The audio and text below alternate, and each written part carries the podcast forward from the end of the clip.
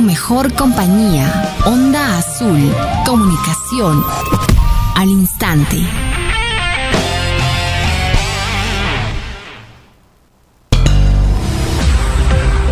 Participación ciudadana. Participación ciudadana. Participación ciudadana. Participación ciudadana. Participación ciudadana. Participación ciudadana. Participación ciudadana. El Centro Periodístico de Análisis, Debate, Investigación de los acontecimientos más importantes. Participación ciudadana. Ejercicio de periodismo cívico ciudadano, donde tu opinión es importante. Onda Azul. Comunicación al instante.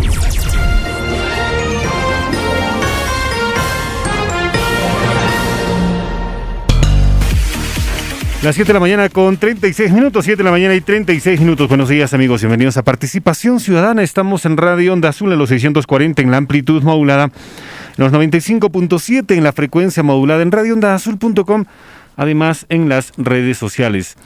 Hoy estamos a viernes 18 de junio del año 2021. Congreso de la República, Ley 31-220 ley que declara de interés nacional y necesidad pública la construcción del asfaltado y de la doble vía de la carretera Putina, Sandia, San Juan del Oro, frontera con Bolivia, San Ignacio, ubicada en la ruta nacional PE 34H, en las provincias de San Antonio de Putina y Sandia del departamento de Puno. Artículo único, declaración de interés nacional y necesidad pública. Declárese de interés nacional y necesidad pública la construcción del asfaltado y de la doble vía de la carretera Putina-Sandia, San Juan del Oro, frontera con Bolivia, San Ignacio, ubicada en la ruta nacional PE34H, en las provincias de San Antonio de Putina y Sandia del departamento de Puno. Comuníquese al señor presidente de la República para su promulgación.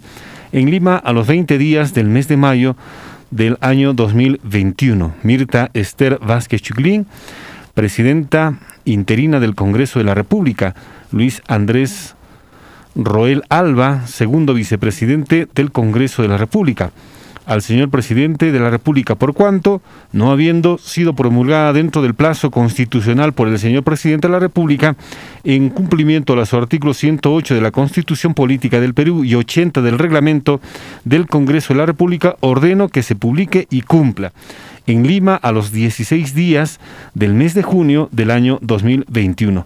Mirta Esther Vázquez Chuquilín, presidenta interina del Congreso, Luis Andrés Roel Alba, segundo presidente del Congreso de la República. Leemos todo porque esta norma se ha publicado por insistencia, ¿no es cierto? Al no tener. Ahora, ¿qué implica pues declaración de interés nacional? ojalá que tengamos contacto con el alcalde sobre esto, porque el día de hoy ha salido publicado en el diario oficial El Peruano.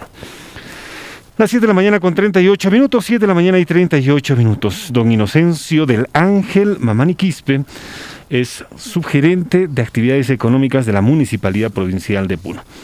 Buenos días, bienvenido a Onda Azul. Muy buenos días, amigo.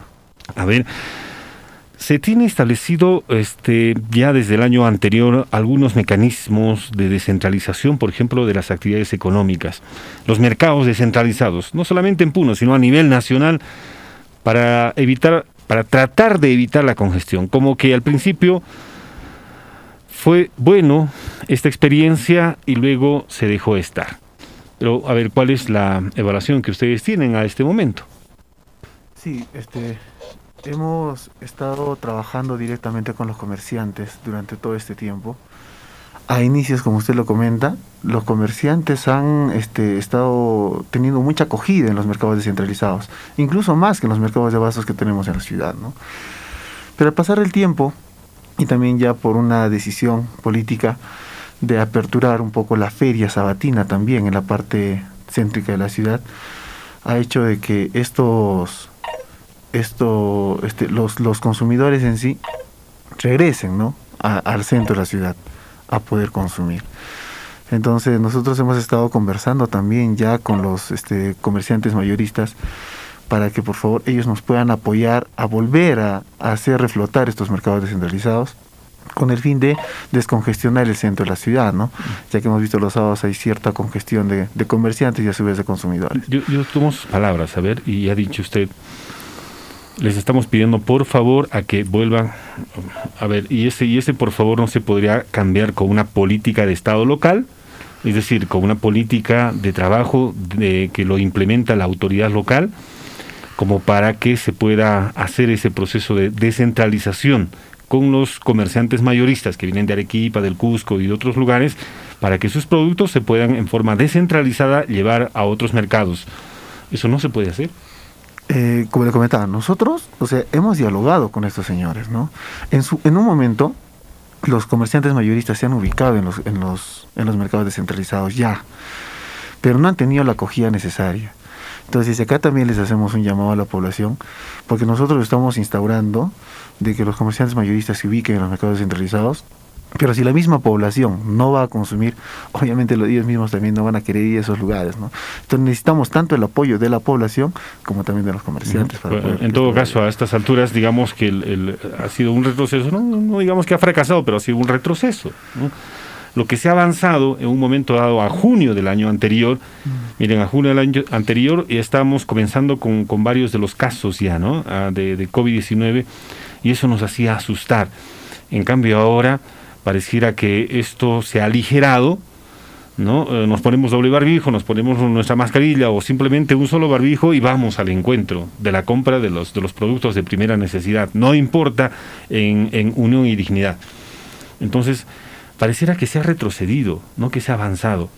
Entonces, ¿cómo hacer para recuperar estos espacios? Eh, nosotros vamos a continuar con este trabajo tenemos que seguir en este diálogo con los comerciantes y seguir haciendo de que los señores se ubiquen en estos mercados descentralizados, porque entendemos de que la población muchas veces va a comprar al mercado y justamente al mercado de dineros alrededor porque están ubicados los mayoristas. ¿no? Los, los mayoristas están con toda la predisposición para ir a los lugares necesitamos el apoyo de la población también a su vez para que pueda ir a estos lugares a comprar, ya que también están cerca sus domicilios, están descentralizados y hay poca aglomeración de personas. A su vez la municipalidad también ha instaurado en los lugares este el cumplimiento de los protocolos de bioseguridad, ¿no? Tenemos personal en cada mercado que de cierta manera garantiza ¿no? Algunas medidas de bioseguridad que son incluso este, exigidas por el mismo MINSA de, de el Ministerio ¿no? de, del gobierno central. Por eso mismo, ¿no? Por eso mismo. O sea, ¿cuál es en todo caso la política que se maneja desde el municipio? O sea, ¿se, ¿se maneja una política o simplemente cada sábado se va y se trata de ordenar y nada más?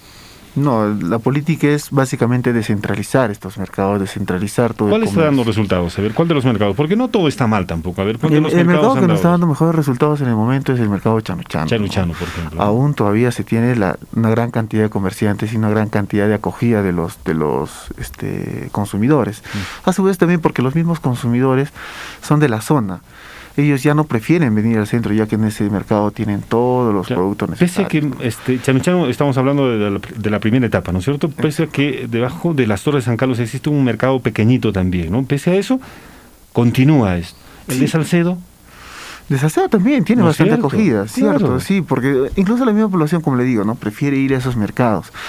No, lo- Los, los, mercados descentralizados que están en el centro de la ciudad, digamos, el caso de Guasapata, ha perdido bastante acogida, ya que también en su mayoría el de Zapata, el de la universidad, el del Yavini, al centro a, a el de. ¿no? Exactamente. Han, han perdido, han perdido. El, el de Salcedo sí nos preocupa porque se está utilizando la calle principal, la vía principal de acceso, la avenida del estudiante que, que le denominan. Ahí sí nos preocupa porque están utilizando el sardinel, están utilizando el paso peatonal, ¿no es cierto?, para la venta de productos y las calles adyacentes. Ojalá que se pueda tomar una decisión también para que no se convierta en otro unión y dignidad. Todas las calles están, Sí. se están utilizando para mercado, ¿no? Sí, lo que justamente, justo estamos en ese trabajo también ya de- del mercado de Salcedo, el mercado central de Salcedo, ¿no? Cuando ya esté este, esta obra terminada y ubicados los comerciantes, entendemos de que todas esas calles van a ser liberadas para el, libre tránsito de las personas también. Sí, eso es lo, mínimo que, se pide. Y eso no es estar en contra del, comerciante, sino por el contrario, es ayudar al comerciante. La otra actividad económica que surgió producto de la pandemia, y miren, ya estamos casi un año, son las bodeguitas de, las, de, las, de los barrios. La bodeguita de la esquina. Se han reforzado. Se han, este, se han reinventado en muchos de los casos, han hecho su pequeño mini market ahí en los, en los barrios. Y, y eso hemos alentado desde aquí. Esa es, esa es la otra alternativa que se tenía en momentos de confinamiento estricto, ¿no? Los días sábados y los días domingos especialmente. ¿Qué nos salvaba de, del apuro? Era la bodeguita de la esquina, ¿no? La caserita de la esquina. Pero a ver cómo está esta actividad. Bueno, nosotros eh, como con los fiscalizadores de nuestra municipalidad de actividades económicas netamente, hacemos operativos todas las semanas, todos los días. Hoy día también tenemos una tarea, nosotros estamos caminando por todas las calles de la ciudad buscando estas bodeguitas y exigiéndole los protocolos de bioseguridad. Básicamente estamos en ese trabajo.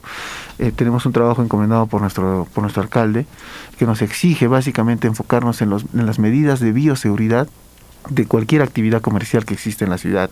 Intervenimos en todo tipo de establecimientos y cuando nos enfocamos en las bodeguitas siempre buscamos este tema de los protocolos de bioseguridad. Y hemos encontrado un montón de bodeguitas que califican incluso por la sugerencia de salud pública ya van a ser certificadas como bodegas saludables. Incluso han sido certificadas también por el mismo Ministerio de la Producción algunas, las cuales están cumpliendo con todas estas medidas. Y eso es, eso es algo que este, en la actualidad es, es una forma y una alternativa, reitero, a los mercados grandes, centralizados y etcétera, etcétera. La descentralización está dada en las... Eh, en los barrios, y atender con servicios adicionales sería, sería el reto. Hemos hablado ya con don Martín Ticona varias veces aquí y se le ha mostrado públicamente esta idea. No va a funcionar el mercado de Guaxapata mientras no existan servicios adicionales en el entorno. Y eso es lo que todavía no se tiene. ¿No? Va a funcionar el, mercado de, de, Yavini mientras no se tenga servicios adicionales a, una, un centro comercial. No va a funcionar, y etcétera, etcétera. O sea, hay muchos ejemplos de esto y no solamente los hablo, lo, lo hablo porque es la ciudad de Puno, sino lo mismo sucede en Juliaca, lo mismo sucede en otros sitios, en otros departamentos. Pero se ha hecho una evaluación, ¿qué otros servicios adicionales se podría tener, por ejemplo, en el entorno de un mercado? Bueno, eso, eh, nosotros hemos estado también en coordinación con la Subgerencia de Desarrollo Empresarial, que también pertenece a la Gerencia de Turismo y Desarrollo Económico, eh, con el ingeniero Jerónimo, ¿no?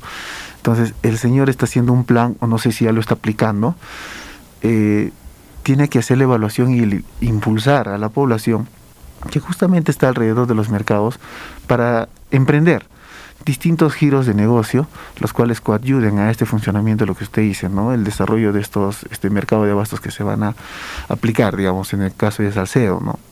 hay vecinos que están alrededor que deberían también este, impulsar un emprendimiento, impulsar algún tipo, un giro de negocio, el cual ayude a que este mercado funcione como nosotros quisiéramos. Por ejemplo, es, es algo más, más que evidente, solamente es mirar el entorno del mercado Bellavista, qué cosa funciona, el mercado central, qué cosa funciona en el entorno.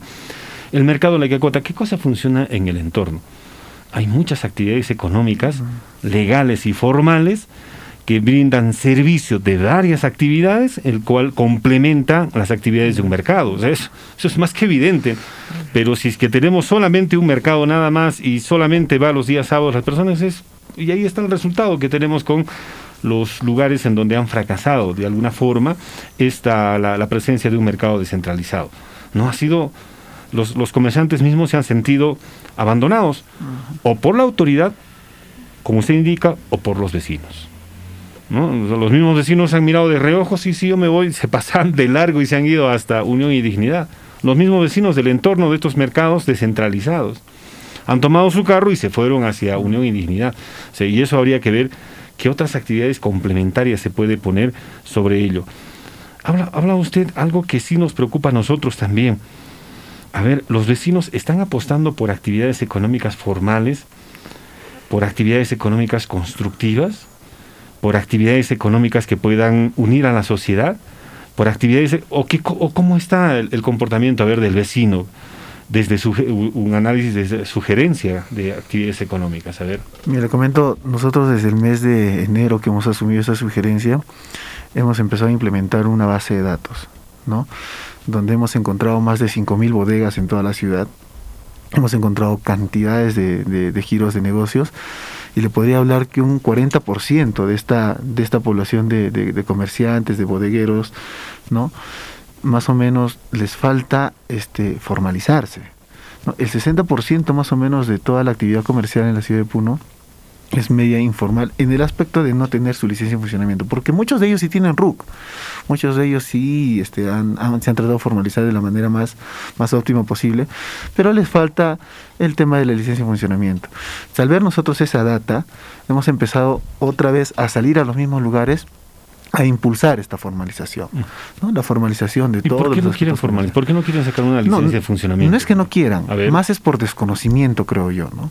Porque las veces que los hemos intervenido, los mismos nos han dicho, sí, quiero formalizar, pero me falta un poco de, de información. Entonces, estamos en ese trabajo, nosotros los fiscalizadores, más que fiscalizar el tema de protocolos de bioseguridad también, a su vez van y invitan, no les explican, exhortan, y a su vez los asesoran para que puedan ellos formalizarse, ¿no? Y estamos en ese trabajo. Estamos en ese trabajo constante para que todos los comerciantes de nuestra ciudad puedan formalizarse. Claro, y a ver, ¿qué cosa se necesita para formalizar una bodega, por ejemplo, en el barrio, en uno de los barrios aquí en Puno? Bueno, cuando son establecimientos comerciales pequeños es simple la formalización, ¿no? Simplemente tienen que tener su RUC, su DNI, su giro de negocio y su pago. El RUC lo sacamos en la SUNAT. ¿De qué forma, de qué manera? A ver, ¿cómo, cómo se saca un RUC? Mostrando solamente su DNI, ahí le, le- le dan su clave sol y ya tiene usted su Es, RUC. es fácil, claro. Se va, ¿Cuánto le hacer, cuesta es más, eso? De manera virtual, es gratuito. Claro, Es gratuito. ¿no? No, o sea, la, la formalización es, es simple, ¿no? Y como le explicaba, muchos de ellos tienen el RUC. O sea, tienen todos los mecanismos, ya tienen todos los requisitos para poder formalizarse. Lo único que les falta es simplemente venir a la municipalidad o incluso por internet, por medio de la mesa virtual de la municipalidad, iniciar su procedimiento y en una semana máximo, porque la, la licencia nosotros la damos en días, ya tienen su licencia de funcionamiento y ya están formalizados. y, eso, y eso les da derechos, de- bueno, adquiere derechos la persona, pero también deberes. Obviamente, ¿no? En, en la licencia de funcionamiento nosotros le ponemos en algunas observaciones, algunas prohibiciones que deben evitar hacer, ¿no? Pero por lo mismo, los, muchos de ellos, como le digo, cumplen, cumplen con todo, tratan de cumplir. Entendemos que en nuestra ciudad a veces la cultura siempre es este el tema de- del orden, el tema de la limpieza, ¿no? Cumplen con todas las observaciones, cumplen con todos los requisitos. Por lo mismo no hay muchos problemas en tema de, de algunos giros de negocios. Hay otros que sí, ¿no? Que necesariamente necesitan una fiscalización más continua. Y bueno, vamos a seguir nosotros en Lo, que no se quisiera es que el, el vecino mienta, ¿no es cierto? Porque hay un giro de negocio. Ha sido terrible experimentar muchas cosas en, el- en el entorno de la universidad. Una bodeguita simple, ¿no? Que tiene sus gaseosas, que tiene sus dulces, sus panes, etcétera, etcétera, sus galletas. Y este, detrás del mostrador una puerta pequeña y adentro una chingana que eh, vende, expende licores por doquier, ¿no? A, jóvenes y, personas adultas. O sea, ¿cómo hacer para que el- el vecino pueda tener una sinceridad en el momento de sacar una licencia? Eh, a veces no, no, no, no podría explicarle muy bien ese tema, pero yo entiendo de que más es por la necesidad que tienen en este momento muchos, Mm. muchos de ellos. Y se van por el, por el costado, ¿no? Y buscan este, este, este desarrollo de, esta, de este giro de negocio que no está contemplado por nosotros. Tienen un giro de negocio para bodega, pero tienen una trastienda donde ellos atienden bebidas alcohólicas. Hemos estado en este trabajo constantemente, hemos encontrado un montón de establecimientos que tienen este tipo de, de giro, ¿no? Y los hemos clausurado. Los hemos clausurado y con el fin de también evitar este tipo de focos infecciosos de COVID-19. Sí, porque hay varias, varias de estas actividades. eh, eh, ahora que nos hemos dado la molestia de caminar por la ciudad de Puno, caminar. Una cosa es estar en carro y otra cosa es caminar. Este, eh, vemos cuál, cuántas familias y que bueno han comenzado a terminar sus, viviendas. Las que no tenían pintura les han puesto, las han revocado y las han puesto pintura. Qué bueno que, culminen de esa forma sus, sus viviendas. Algunas ah, han terminado su segundo piso, tercer piso, con techo y etcétera, etcétera, aligerado. Qué bueno, ¿no? Qué bueno que, que- que puedan hacer todo ello. Pero en algunos de los casos han adaptado sus viviendas, han comenzado a romper paredes de, las, de los cuartos, qué sé yo, y, están haciendo este, una especie de, de salones de recepción o algo así, para lo cual también se necesita autorización. A ver, ¿cómo, cómo está? Porque las, las, estas, eh, estos locales que funcionaban a partir de las 9 de la noche, 10 de la noche, en calidad de discotecas aquí en el centro de Puno, no funcionan. pero pareciera que se están abriendo en varios sitios locales pequeños y que también están ofreciendo casi casi el mismo servicio. ¿Es legal? ¿No es legal? ¿Cómo está este, ese proceso de fiscalización? No, desde ya eso no es legal, no está prohibido totalmente. Nosotros hemos estado haciendo seguimiento, ya tenemos conocimiento de cuatro establecimientos que les vamos a llamar discotecas, ¿no? Porque son discotecas, tenemos incluso los videos, nuestro personal de inteligencia que tenemos ya ha logrado ingresar a estos establecimientos. Nosotros estamos en ese proceso de, ya intervenirlos, ¿no? Hemos querido hacerlo semanas atrás, pero entendemos de que algo quiero aclarar. Nosotros no podemos hacer mucho sin el apoyo de la Policía Nacional. Nosotros, para el éxito que hemos tenido en las intervenciones de establecimientos nocturnos, a la fecha, más o menos, yo tengo la data de 50 establecimientos intervenidos por la municipalidad. 50 locales. 50 establecimientos nocturnos intervenidos por la municipalidad, en conjunto, obviamente, con la Policía Nacional, ¿no? Por eso, o sea, nosotros caminamos de la mano siempre con la policía. Ellos también hacen su labor muy aparte intervienen en un establecimiento, nos hacen el llamado para poder ir nosotros y clausurar. La batalla contra este tipo de establecimientos es interminable, ¿no? Porque cerramos en el centro de la ciudad, hemos cerrado varios establecimientos acá y los mismos se han ido a los cantos, ¿no? Y en los cantos también estamos interviniendo ahora. Entonces, en la semana pasada, hace dos semanas hemos tenido las elecciones, la Policía Nacional estaba en este tema, no hemos podido intervenir más establecimientos. La semana pasada han estado también este tema de regreso, imagino Franco, de sus trabajadores, y en esta semana estamos en ese trabajo, ¿no? Aún así, la semana pasada tenemos intervenido en establecimiento nocturno, ¿no? Y esta semana tenemos planificado hacer algunas intervenciones y estamos en ese trabajo con el fin de garantizar este tipo de nulidad, de cerrar y clausurar este tipo de establecimientos, el cual su actividad no está permitida. Nosotros los consideramos como focos infecciosos de esta COVID. Y como usted lo dice, incluso hay domicilios que se han aperturado para este tipo de actividades y nosotros los estamos interviniendo. Claro, y, ahí es, es la, preocupación. Se interviene, este, se trata de ubicar a quién es el responsable de, esa actividad económica y ahí queda todo. O sea, a ver, ¿qué, qué es, cómo, ¿cómo se interviene un, un local? Bueno, como le digo, nosotros vamos con la Policía Nacional. La Policía Nacional es netamente a los consumidores, ¿no? Por este, desacatar las normas nacionales. Nosotros como municipalidad nos vamos al establecimiento, intervenimos al responsable, ¿sí? La Policía Nacional también se lo lleva detenido, infraccionamos al, al, al establecimiento y a su vez lo clausuramos, ¿no? Como es la primera vez en muchas veces que los intervenimos, la primera vez se hace una clausura temporal pero en una siguiente hacemos la clausura definitiva, incluso una denuncia que podría ser incluso hasta penal al propietario o al responsable del establecimiento. Claro, porque en, muchos de los casos son terceras personas quienes están al frente de un negocio, pero son los propietarios de las, de las viviendas quienes se atreven, yo utilizo esta palabra, se atreven a alquilar sabiendo que es un negocio que no es lícito, pero se atreven a alquilar, porque otra vez, ¿no? Pongo entre comillas, por las necesidades económicas que tenemos en la actualidad. Y vamos, si es que todos tenemos necesidades, todos tendríamos que hacer actividades de esa naturaleza, aprovechando las debilidades humanas, ya sea de jóvenes, hombres y mujeres, o de personas adultas. Creo que no está bien, ¿no? No, y un llamado también a la población, porque en sí, a veces los, los propietarios simplemente no piensan en qué les podría pasar después como explico, si nosotros intervenimos por segunda vez en un mismo establecimiento, el propietario del domicilio podría ser el perjudicado. Podríamos infraccionar tanto al domicilio como al propietario también. ¿no? Entonces, tienen que ponerse a pensar también en ese tipo de, situaciones que podrían llegar a estar si ellos siguen alquilando y arrendando sus domicilios para este tipo de actividades. ¿no? Y eso es algo que sí, más bien debe quedar claro. O sea, acá no se trata de este. Em, de cortar iniciativas económicas, actividades económicas. Hay muchas y por doquier de iniciativas buenas y legales.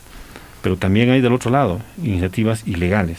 Y esa es una lucha constante, no solamente de Puno, sino de todo el mundo. las actividades económicas, las legales y las no legales, son las que abundan. Y esa es la lucha constante que tienen por encargo las autoridades locales. Y usted como responsable aquí en, en, la ciudad de Puno, por lo menos es algo que sí es en forma permanente. Es algo que también se ha pedido incluso a los papás. ¿no? a, las, a las familias, ¿dónde está la autoridad? Y sí, nosotros decimos, ¿y dónde está la autoridad? En casa. ¿Dónde está la autoridad local? Sí, sí, sí, sí, pero ¿dónde está la autoridad en casa también? ¿no? Pero son jóvenes, son adultos y, y- y también ellos tienen la libertad, tienen derecho a buscar la diversión. Totalmente de acuerdo. Este fin de semana hay actividades recreativas, utilizando la bicicleta. Pero yo no tengo bicicleta, utilizando la- los pies, caminando. O sea, hay- no hay ningún pretexto para no No, hacer eso- actividad. Pero la música es diferente, totalmente de acuerdo. Nosotros hacemos música y nosotros sabemos la importancia que tiene la música en el desarrollo humano, claro que sí. Pero no habría que irse a los extremos, ¿no? Ese es un poco, ese es un poco el llamado. Y ahí es la debilidad y el talón de Aquiles de todos los gobiernos locales. Aparentemente es la fuerza, es decir, Serenazgo y la policía los que tienen que intervenir, más los fiscales, la fiscalía, etcétera, etcétera. Pero ¿dónde está la parte de, de recordar cuáles son, otra vez, ¿no? nuestros derechos, pero también nuestros deberes como sociedad? Todavía no escuchamos algo así como una política, por ejemplo, comunicacional de parte del municipio. Ojalá que se asume ese reto también de parte de ustedes. No, sí, obviamente nosotros estamos en ese trabajo, pero como usted lo dice, ¿no? Acá la población tiene que entrar a tallar bastante, y más que todos los padres de familia de los menores. Hemos detectado incluso el otro día, no sé si ustedes se recuerdan, hace tres semanas atrás más o menos, hemos intervenido un domicilio, que no era, una, no era un establecimiento comercial, ¿no? Pero en el segundo piso se estaba, estaba, se estaba llevando a cabo 15 años, un, ¿verdad? un, un cumpleaños, ¿no? Nos hicieron 15 años, pero un espacio reducido más o menos de, será pues 5 metros por 7. Y en ese pequeño espacio hemos encontrado a 50 personas. Uy, Estaban apiñados los- y todos menores en su gran mayoría, ¿no? ¿Y quién estaba hablando la fiesta? Los papás. Pero no era simplemente una, una fiesta, ¿no? Porque nosotros hemos encontrado incluso hasta este publicidad que estaban haciendo, ¿no? Invitando a toda la población, o sea, no era una fiesta simple. Estaban invitando a toda la población a que puedan asistir a esta fiesta y los padres de familia estaban avalando dentro de su casa menores de edad llevando licor. y ¿no? claro, y, Entonces, y- y ellos y pueden a- apelar a decir, este, esto no es un local público, esto es mi casa, yo tengo derecho a hacer en mi casa lo que me da la gana, sí. Pero cuando existen normas legales que rigen para todos, hasta los derechos de una persona se pueden reducir cuando se trata los derechos de todas las personas. Obvio. Eh, Y eso habría que tenerlo en cuenta también. Don Inocencio, muchas gracias por Muchas visitarnos. gracias a usted. Retornamos, son 8 de la mañana con 2 minutos. En los 640 AM.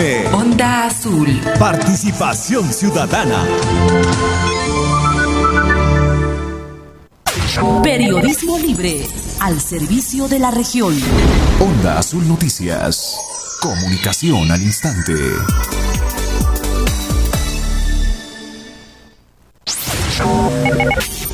Primeros en la información. Actualización de titulares.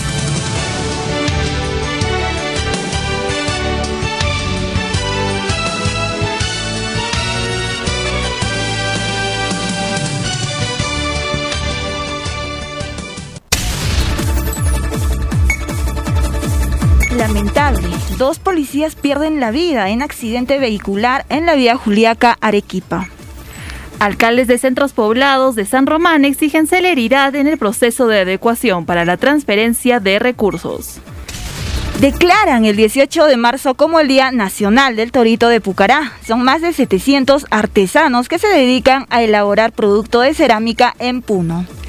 Tenientes gobernadores realizaron marcha de sacrificio hasta la Municipalidad Provincial de Chucuito, Juli, exigiendo la asignación del presupuesto de impacto provincial.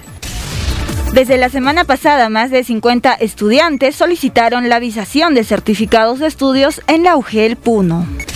En conferencia de prensa denuncian que el consejero regional por Puno y la provincia del Collao recomiendan a trabajadores para elaborar en el Hospital Regional Manuel Núñez Butrón, además del asesor 2 Enrique Almonte.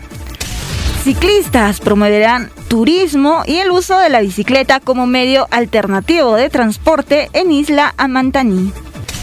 Transportistas de buses de la región de Puno en desacuerdo con restricción de viajes a Arequipa debido a contagios de COVID-19. Piden sancionar a los responsables de la desaparición y posterior aparición de bienes donados a la municipalidad de San Román. En el aspecto nacional, el presidente del Jurado Nacional de Elecciones advierte que abrir una etapa probatoria dificultaría cumplir el cronograma electoral. Alimentos procesados tendrán dificultades para ingresar a Perú desde julio, advierte la Cámara de Comercio de Lima. Perú culmina acuerdos para iniciar exportaciones de cítricos hacia Uruguay. En Chile, el Parlamento aprobó ley y decreta el primer Día Nacional de los Pueblos Indígenas. Pleno del Congreso rechazó reforma constitucional que incorpora el acceso a vivienda digna. En Bolivia, gobiernos subnacionales podrán adquirir directamente vacunas contra la COVID-19. La selección peruana hizo su estreno en la Copa América 2021 y cayó goleada por 4 a 0 ante Brasil este jueves en el estadio Nilton Santos de Río de Janeiro, en cotejo correspondiente a la segunda jornada del Grupo B del certamen continental. Onda Azul. Onda Azul. El Centro Experimental Carolina de la Universidad Nacional del Altiplano pone a la venta el remate de ganado de animales de saca, lana de ovino y fibra de alpaca. La venta se realizará el día martes 22 de junio del 2021 a horas 10 de la mañana. Lugar Centro Experimental Carolina, modalidad al martillo. Las bases se encuentran a la venta en la unidad de tesorería, sito en la Avenida del Sol número 329, segundo piso. Puno, junio del 2021. Si está obligado a salir de casa, recuerde que al volver debe de tomar medidas para la prevención de la COVID-19. Evite el contacto cercano con su familia. Al entrar, quítese los zapatos, déjelos afuera o échelos en una bolsa. Quítese la ropa a la entrada y colóquela dentro de una bolsa y lávela cuanto antes. Dese un baño.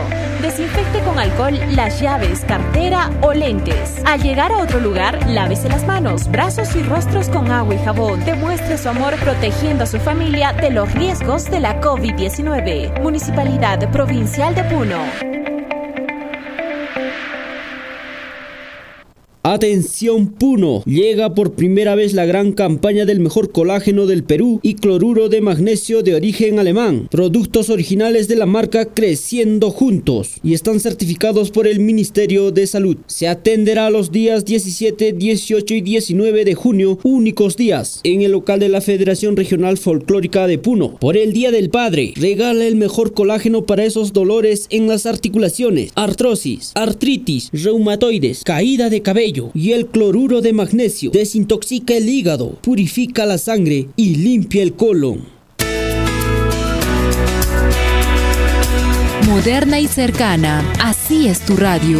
640 AM, Onda Azul.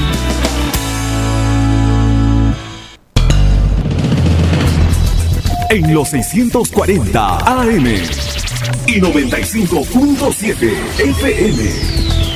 Estamos presentando Participación Ciudadana. Participación Ciudadana. Ejercicio de periodismo cívico ciudadano, donde tu opinión es importante. Onda Azul, comunicación al instante.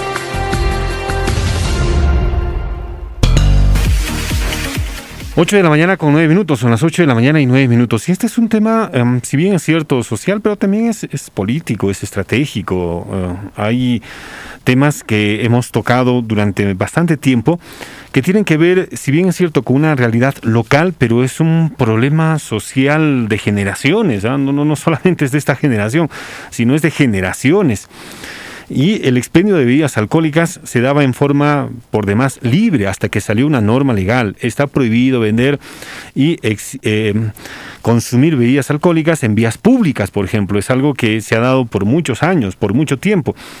Pero aparentemente se necesita una norma local que pueda reglamentar, pero sí existe la ley ya, o sea, existe la norma legal que rige a nivel nacional pero sin embargo todavía tenemos, les, les ponemos algunos peros como para, para decir no se puede aplicar, sí se puede aplicar. Reitero lo que ayer indicaba, han habido muchas actividades económicas en el entorno, por ejemplo, de las universidades, porque son varias, en Puno, Juliaca y otras más, y en el entorno de los institutos también. no solamente las, las ilegales, también las legales y aplausos para ellos y reconocimiento, por ejemplo, para aquellas personas que han implementado actividades económicas expendio de comida, de, este, eh, de víveres, de librería y etcétera, etcétera, ¿no? de farmacias en el entorno de estos, de estos establecimientos eh, de educación superior. Qué bueno. Pero al igual que existen las, los temas positivos, también está pues acompañados lamentablemente de temas negativos.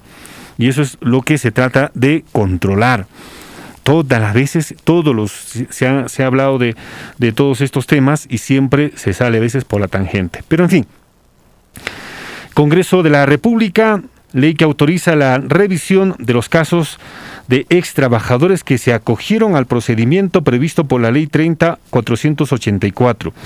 La presente ley tiene por objeto permitir que los ex trabajadores que se acogieron al procedimiento de revisión establecido por la ley 30.484 y no fueron incluidos en la relación de ex trabajadores aprobada por la resolución ministerial 142 soliciten eh, la reevaluación de sus casos. Se ha dado esta norma legal que ha sido publicado el día de hoy, por si acaso.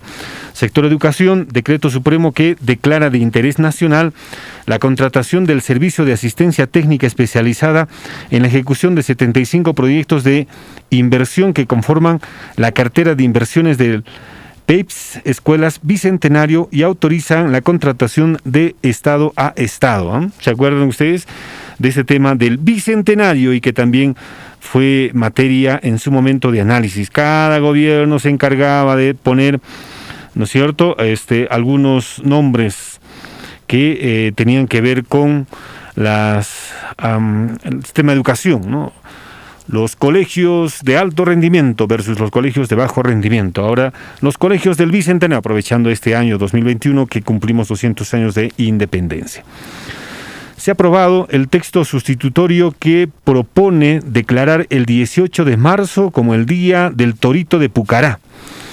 Este tema lo conversamos también incluso con el responsable de Relaciones Exteriores aquí en Puno, Carlos, que nos decía cómo eh, a través de estas alegorías, de estas exposiciones itinerantes, se ha podido promocionar, por ejemplo, el torito de Pucará. Pero ¿qué significado tiene el torito de Pucará para Pucará mismo, para Checapupuja, para Choquehuanca y en fin, toda esta zona, porque si, si bien se denomina Torito de Pucará, no es exclusivamente del distrito de Pucará, representa toda esta parte. La, ah, el ingenio del, del, del, alfarero, del artesano de esta zona.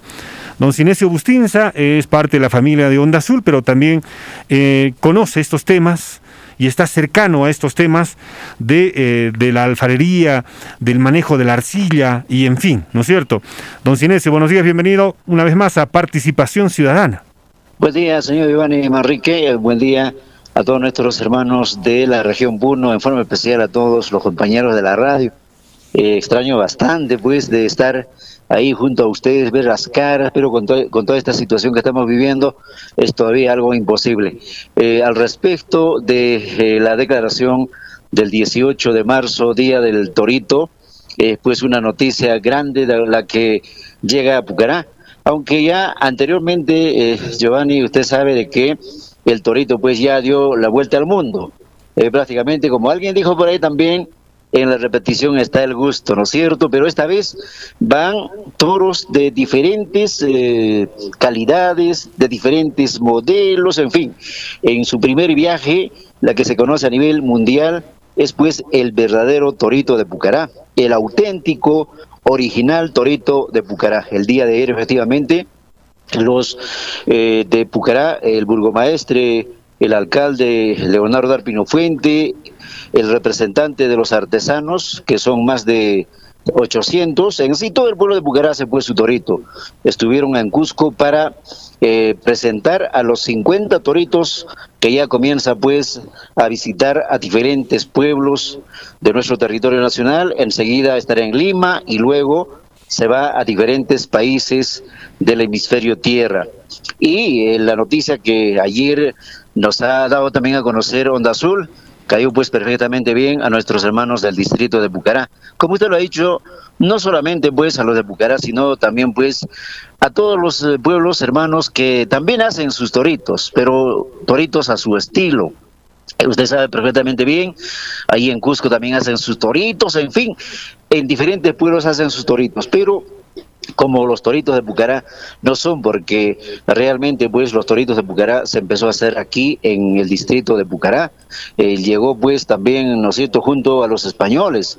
Usted sabe señor Giovanni la feria tradicional de la Santísima Virgen del Carmen que año tras año se realiza ahí una feria tradicional comercial, ahí pues llegaron desde diferentes países, llegaron desde Argentina, Bolivia, Chile, Ecuador, y junto a ellos pues vienen algunos animales eh, para eh, los pueblos originarios de nuestro territorio nacional, y ahí pues ven los artesanos de Pucará, y lo hacen pues rústicamente los primeros trabajos.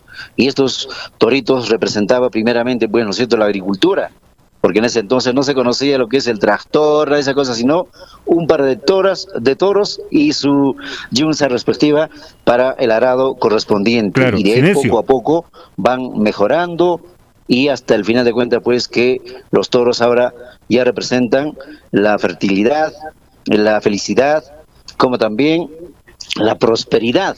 Son eh, eh, puntos importantes y por eso usted, señor Veani, ha visto bueno, algunas casas aquí en Pucará, en la mayoría de las casas ahí está su par de toritos. En construcciones, en el primer piso también ponen su par de toritos. Cuando usted pone su par de toritos en las construcciones del primer piso, el segundo, tercero, cuarto, quinto, inmediata y más rápido, pues, ¿no es cierto?, la construcción se realiza. Claro. Prácticamente el pueblo de Pucará, pues, está muy contento, pero también decirles a las autoridades de que no solamente, pues, con emitir algunos documentos, eh, ya contentos van a estar los artesanos, todavía no, porque falta bastante lo que es el acabado, la calidad, en cuanto se refiere a la cocción.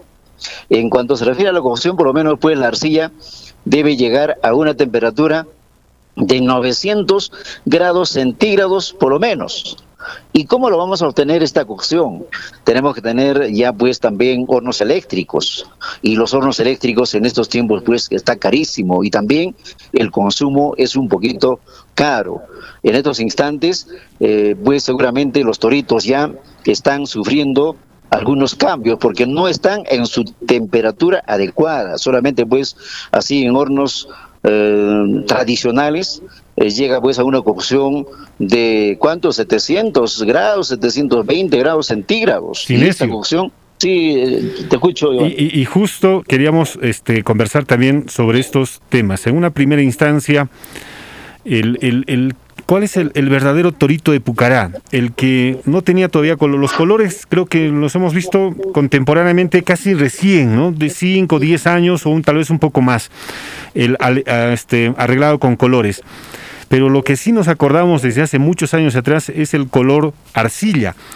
Y que nosotros nos dimos cuenta, ni siquiera en Pucará, sino en el Cusco nos dimos cuenta cómo en las casas antiguas existen los toritos de Pucará, dos en, en la en, la, en la cumbrera, ahí de las casas de dos aguas, de techos de dos aguas que tienen, ¿no es cierto? Ahí en la cumbrera, dos toritos de Pucará. Y se pierde, se mimetiza. ¿Por qué? Porque en la mayoría de los techos en Cusco son pues de teja, ¿no es cierto? Y se pierde ahí con el, color. Pero a ver, justo, que ¿cuál sería en todo caso el verdadero torito de Pucará? Si es que nos ayudas a describir para la radio, este Cinesio, cuáles son las características de este torito de Pucará. Eh, los verdaderos colores del, del torito de Pucará, como usted lo ha hecho, se utilizaba pues eh, tierras eh, que también eh, se coccionan a base de temperatura. Por ejemplo, en los cerros tenemos lo que son las piedras negras o el óxido negro que también se utilizaba. De igual forma, tenemos lo que son las tierras de color rojo, que también si tú lo pones al horno prácticamente pues se impregna al trabajo. Son, prácticamente se utilizaban colores de la zona, el rojo, negro, más que todo verde, porque también existen en los cerros. Nuestros antepasados ceramistas pues lo utilizaban eso. Era eh, realmente unos toritos no tan acabados, pero también aquí hay que reconocer, eh, señor Giovanni, a los profesores que también han puesto bastante lo que eh, eh, pues, eh, lo que se refiere en cuanto se refiere a la redundancia al torito de Pucará por ejemplo la que bastante también lo han estilizado el torito son pues el profesor que en paz descanse Luis Arce Flores un arequipeño que viene a Pucará le gustó Pucará se quedó ahí y prácticamente como profesor pues también hizo bastante a la familia López en fin. Son toritos que prácticamente llevan pues su par de cachos todo chuequitos anteriormente, todo rústico, señor Giovanni. Después pues ya le ponen eh, algo de la boca de una jarra para ya utilizar el, el torito, para poner eh, agua dentro del torito, llevarse pues, ¿no es cierto?, algún líquido a la chacra, en fin. También se utilizó en estos últimos tiempos como florero, ¿no? Ahí donde está prácticamente como una boca y su asita del torito. En fin, son varias eh, generaciones que hacen pues el torito de Bucará y tiene diferentes procesos. Ahora en estos últimos tiempos, como usted lo ha dicho, señor Giovanni, ya pues los toritos ya parecen toritos de los carnavales. ¿No? Y eso es lo que últimamente está gustando a la gente, por eso aquí en Bucará mis paisanos mayormente se dedican pues a hacer los toritos de diferentes colores, así como dice lo que es eh, el carnaval. Eh, prácticamente pues eh, usted viene a Pucará, hay un mercado que se ha creado últimamente, ahí están los toritos desde lo más chiquitito hasta el más grandazo. como le decía señor Bani, lo único que falta es pues mayor apoyo no solamente también hacen los toritos, pero con toda esta situación que estamos viviendo, con lo que está saliendo nuevamente los toritos de Pucará, pues ya se vende bien mayormente los toritos de Pucará. De esto pues también nuestros pueblos vecinos están un poco saltones como quien dice, el otro jala agua para su morino, ¿no? Que nuestro toro es de Chacapupuja, que ahí nació, bueno, pues Choquehuanca también últimamente tiene eh, como reconocimiento del torito de Pucará y lo que es la cerámica de Pucará, en fin.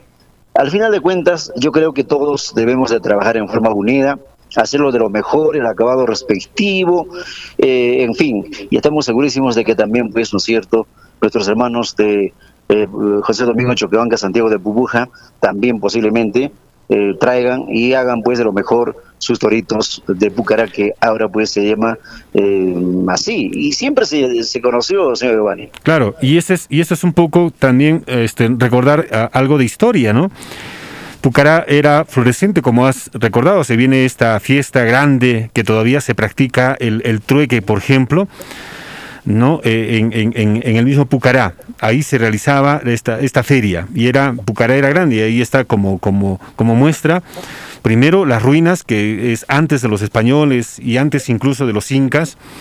La segunda cultura que se ha creado en esta parte de la, del, del, del altiplano, Pucará, florescente, y ahí se queda estas ruinas enormes que tenemos y que a semejanza de estas ruinas se ha hecho Sacsayhuamán, se han hecho otras, otras edificaciones para esos tiempos. Luego viene la era republicana y Pucará también es el centro de la, de la, de, la actividad económica para esta zona. Llega la, este, el ferrocarril y Pucará se queda a un costado y comienza a nacer toda, toda una ciudad nueva en torno a Estación Pucará, que se denominaba, y ahora que se denomina José Domingo Choquehuanca, y se deja a un lado a Pucará. Luego viene otra vez el tema del asfaltado en la vía Puno Cusco y otra vez recobra Pucará su actividad económica, pero también se deja como herencia una ciudad nueva como es Estación Pucará, ¿no es cierto?, que ahora se llama José Domingo Choquehuanca. Pero justo, a ver, ¿cómo, cómo hacer que estas, estos distritos cercanos, hermanos que están en la zona, puedan capitalizar eh, nominaciones de esta naturaleza, reconocimientos de esta naturaleza. Nos sentimos orgullosos, es cierto, y como has indicado, ahí están en papel y este es para el reconocimiento y etcétera, etcétera. Pero ¿cómo capitalizar este tipo de eh, reconocimientos? ¿Cómo hacer para que eh, Choquehuanca, Pucará y otras zonas más que son parte de, la actividad de la, de la arcilla puedan ser también a su vez eh, tener un reconocimiento económico. Creo, creo que eso también eh, complementa a las actividades artísticas que se pueda tener por allí. Sinesio. Eh, tiene usted toda la razón, señor Giovanni, efectivamente. Con papeles no se vive.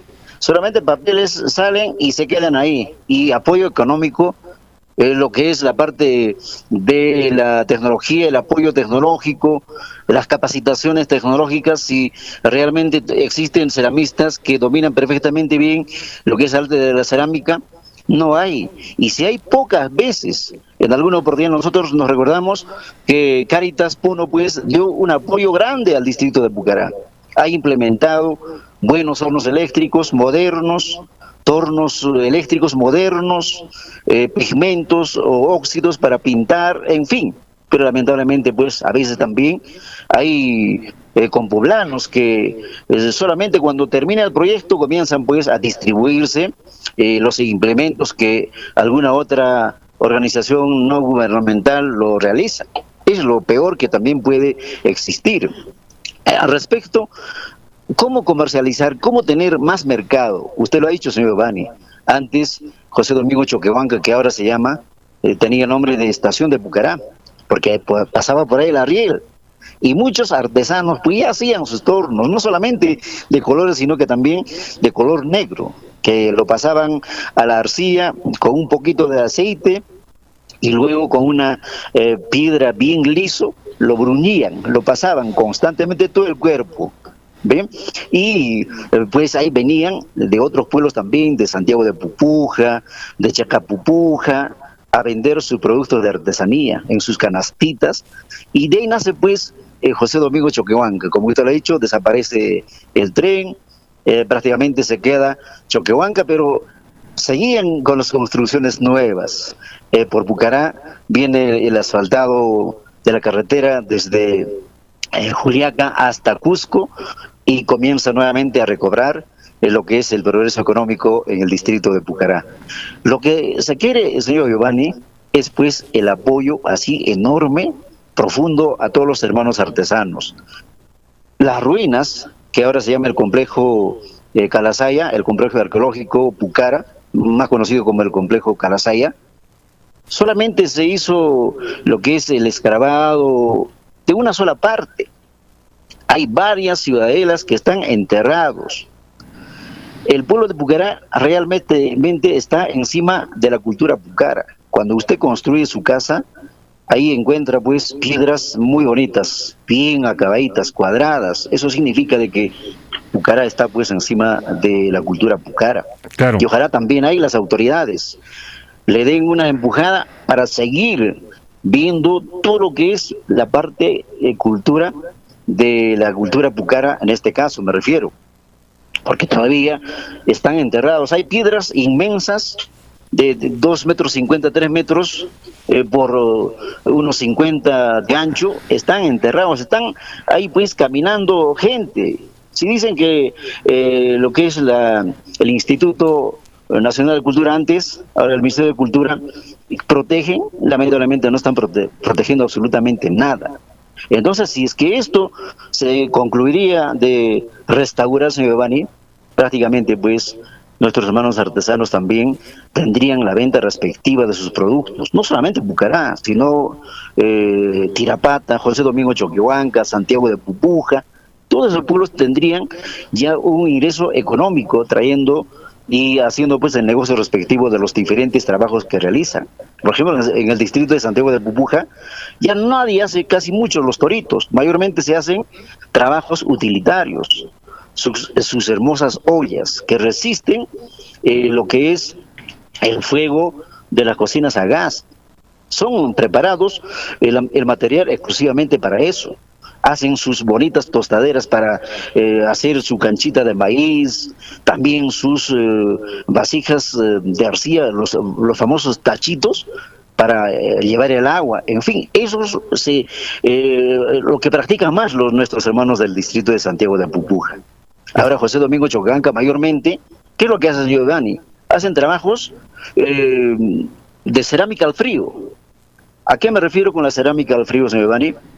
Eh, mayormente pues hacen eh, trabajos de yeso, que ya no necesita coccionar, solamente pues utilizan moldes de jeve y luego pues sacan ahí, lo pintan y directamente al mercado.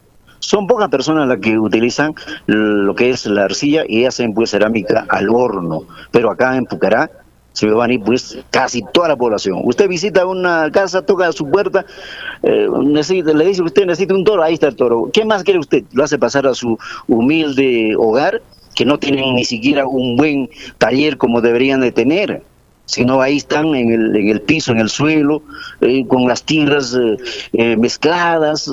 A veces, pues, nuestros hermanos artesanos lo tienen en su casa como taller, lo tienen en su casa como dormitorio, lo tienen en su casa como cocina. Pues se necesita un apoyo grande, usted lo ha dicho. No solamente vamos a vivir, o sea, vivir con papeles, sino se necesita un apoyo económico, señor Giovanni. Perfecto, muy bien. A ver, este, te doy unas características y tú me dices más o menos cuánto costaría allí en, en, en Pucará.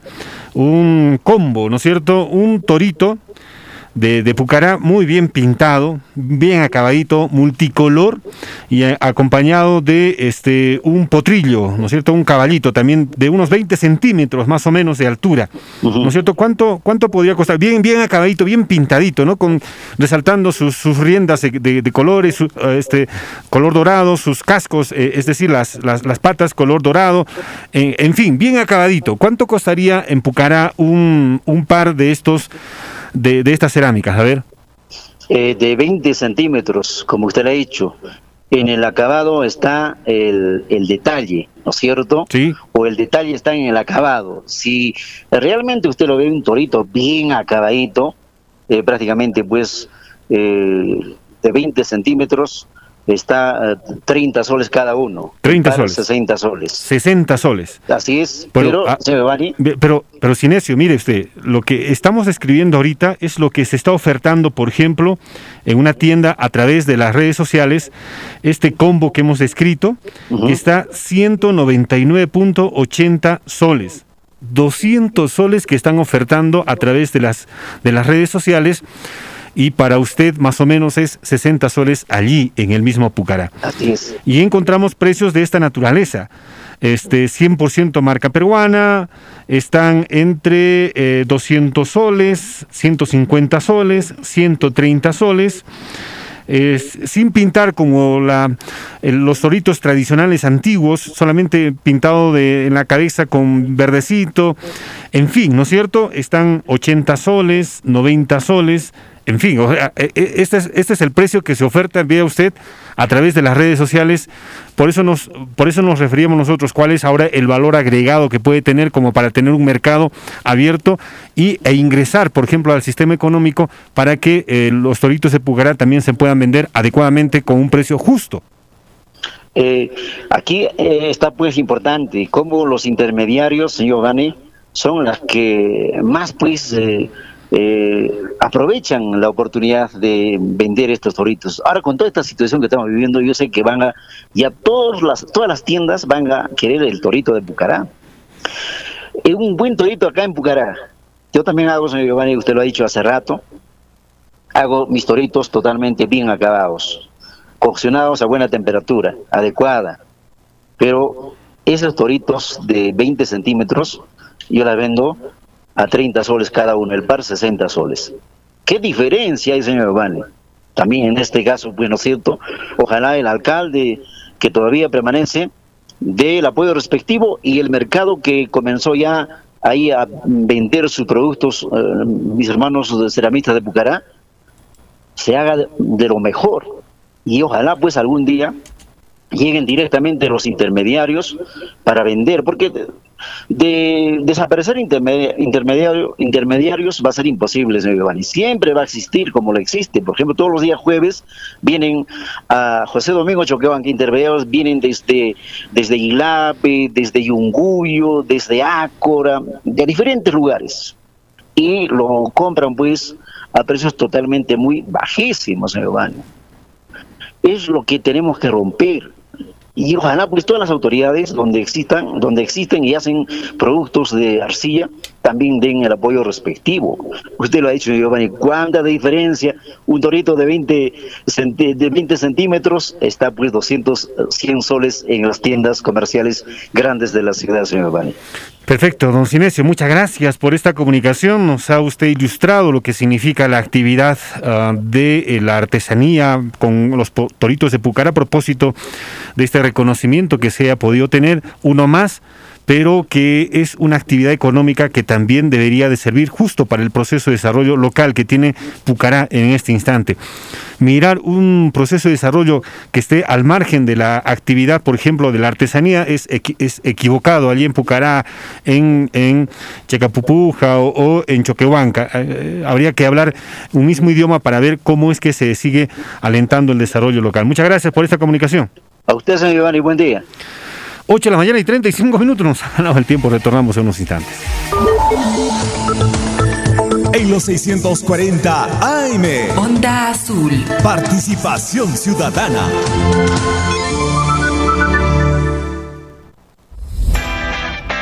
¿Quieres ofrecer tus servicios o productos de tu negocio y así incrementar tus ingresos? Ven y anuncia en Onda Azul en nuestras plataformas 640 AM, 95.7 FM y radioondaazul.com.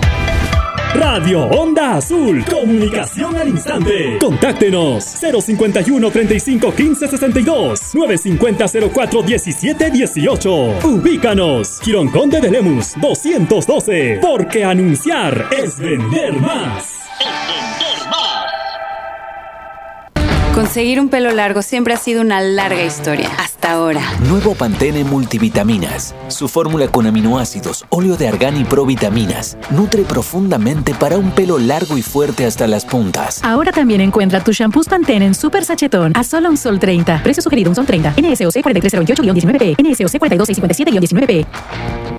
Desde Puno, a orillas del lago Titicaca, tu mejor compañía, Onda Azul, comunicación al instante.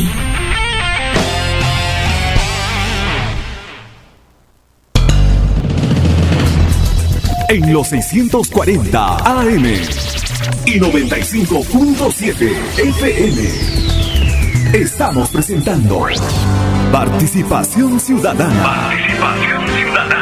Ejercicio de periodismo cívico ciudadano, donde tu opinión es importante. Onda Azul, comunicación al instante.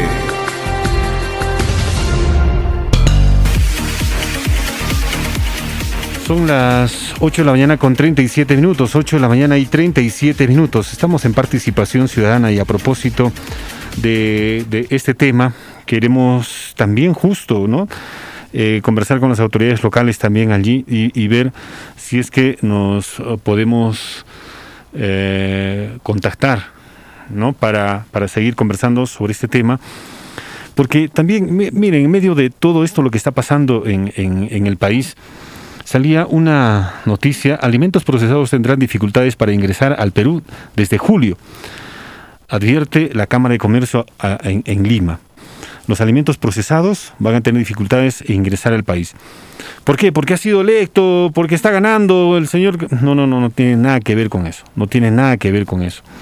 El Instituto de Investigación y Desarrollo de Comercio Exterior de la Cámara de Comercio de Lima advirtió que los alimentos procesados importados tendrán dificultades para ingresar al país a partir del primero de julio, debido a partir del 1 de julio, debido a que existe o, se exige que las advertencias publicitarias estén impresas en los envases que contienen estos productos. ¿Se acuerdan ustedes de los octógonos? Se ha provocado la, la reacción también de, de, de, algunas personas, ahí está pues, ese es el tema, ¿no? Según el manual de advertencias públicas, los alimentos procesados que se oferten a los consumidores deben tener impreso en sus empaques dichas advertencias mediante octógonos. Ah, alto en sodio, alto en azúcar, alto en grasas saturadas o trans, evitar su consumo excesivo y etcétera, etcétera, con la finalidad de que el consumidor tenga la oportunidad de elegir lo que va a comprar con la mayor información para tomar su decisión. Por no tener eso, y que van a ingresar al, país o van a ser devueltos o van a, van a estar allí en los, en los almacenes. Es, esto es, es algo que, que contrasta entonces con lo que tenemos, con lo que tenemos en la, en la actualidad. Bueno, este es uno de los temas. El otro tema tiene que ver justo con el tema de los toritos de Pucará, la artesanía. Vamos, en hasta eh, hasta el cansancio hemos hablado de, de, este tema y este y eh, cómo, cómo es que se ha obtenido también eh, los um, los um, los trabajos no hechos para exportar ya también no es cierto nuestros productos para exportar pero es cosa curiosa como ha indicado de Pucará en todo sitio en todo lugar como igualito que el, denominado queso tipo paria, ¿no? No es queso de paria, que es queso tipo paria, que lo hacen en Arequipa, en Moquegua y lo venden como puneños. Eso, eso ya es ya harto conocido. Lo mismo pasa con el torito de Pucará. E incluso llevan los toritos de Pucará así sin acabar, se los llevan al Cusco, en el Cusco le dan el acabado, le dan el valor agregado y ahí está lo que están ofertando, lo que estamos viendo y lo que hemos comprobado hace unos instantes atrás cómo se dan este tipo de este, oportunidades para, conversar sobre eh, las actividades económicas, cuánto de rentabilidad finalmente tienen los acabados. Una es la arcilla misma, para ubicar la arcilla como, como tal, luego está el, el, trabajo, el procesamiento que se hace a la arcilla, el molde que se le da a la, arcilla, y ahí, y la otra parte también está con los acabados que se puedan tener. En, en Pucará existe este, este arte grotesco, ¿no? Como, como, como forma de expresión cultural de la zona cómo ven el momento, cómo ven las, las actividades, por ejemplo, profesionales que tenemos en, en, en, el país en el mundo, el saber humano. Y ellos lo ponen a su forma, a su estilo, a su manera, le ponen el color, es, interesante realmente cómo se puede eh, apreciar estas, estas actividades económicas que se tienen allí. Pero en fin, cada una de estas actividades también representan un esfuerzo y ese esfuerzo es el que se puede que se puede tener en la, en la, en la actualidad y ese esfuerzo es el que se puede mostrar en la actualidad. Son las 8 de la mañana y 41 minutos, las 8 de la mañana y 41 minutos. Ah, y a propósito del Torito de Pucará, a ver, el responsable de actividades económicas también de allá del municipio de Pucará, don Edgar Cari, buenos días, bienvenido a Onda Azul. Buenos días, ¿cómo está usted? Y, eh, un saludo muy cordial a todos los hermanos puneños, principalmente para mi tierra Pucará, para todos los hermanos ceramistas, los que elaboran y elaboran nuestro Torito de Pucará. Y a ver cómo está esta muestra itinerante que se tiene en los Toritos de Pucará y cómo han recibido ustedes esta, este reconocimiento que se está haciendo desde el Congreso para tener una fecha en el año y recordar al Torito de Pucará. Bueno, principalmente hay un equipo que se, que se está trabajando justamente sobre ese tema, trabajó y bueno, un, cordial saludo también a las personas que han eh, elaborado ese proyecto, a la congresista Jessica Paza por el, eh, por el ímpetu y por las por la fuerza que puso pues en el Congreso para que salga el Día Nacional de nuestro Torito de Pucará. Juntamente con eso, ayer se llevó a cabo también la muestra itinerante en la ciudad de Cusco. Eh, hemos estado presentando juntamente en convenio con la con el Ministerio de Relaciones Exteriores, oficina Puno, juntamente con la con el Ministerio de Relaciones Exteriores de la oficina Cusco.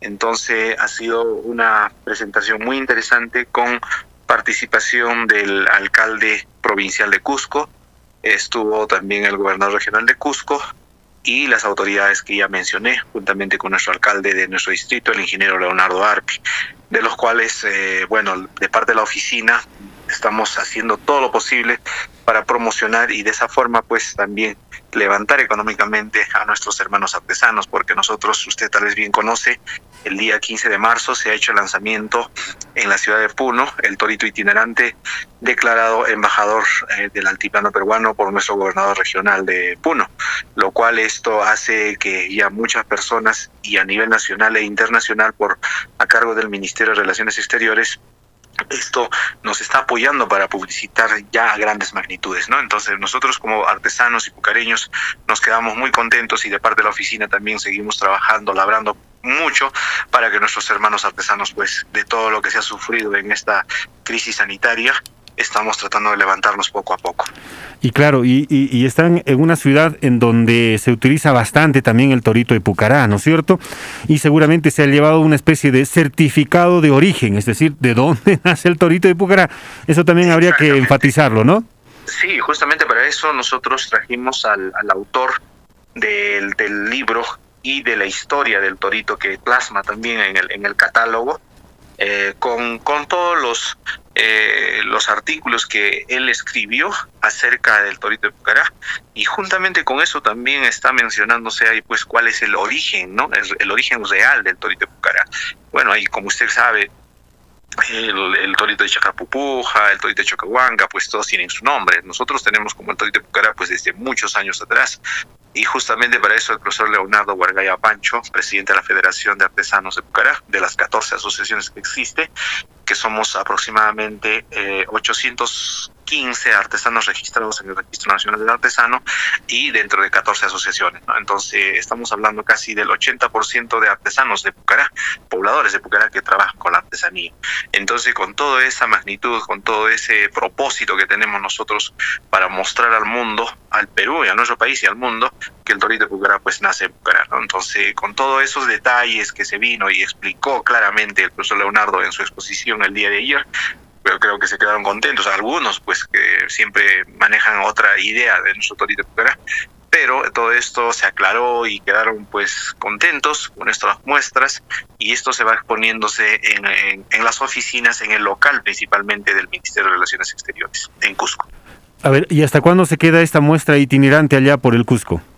Eh, tenemos planificado en convenio con el director del Ministerio de Relaciones Exteriores o de Cusco va a estar a 15 días, en otras palabras, son dos semanas de, muestras que van a estar permaneciendo en las, en las instalaciones y luego de ahí los toritos se van a trasladar a la ciudad de Puno para su uh, viaje ya directamente a La Paz, Bolivia, para hacer otro evento similar y luego de eso ya regresa para también 15 días en La Paz regresa a la ciudad de Puno y de Puno ya pues entregar a la ciudad de Lima para que ya salga al extranjero eh, juntamente eh, entregando allá la Cancillería principal en Lima.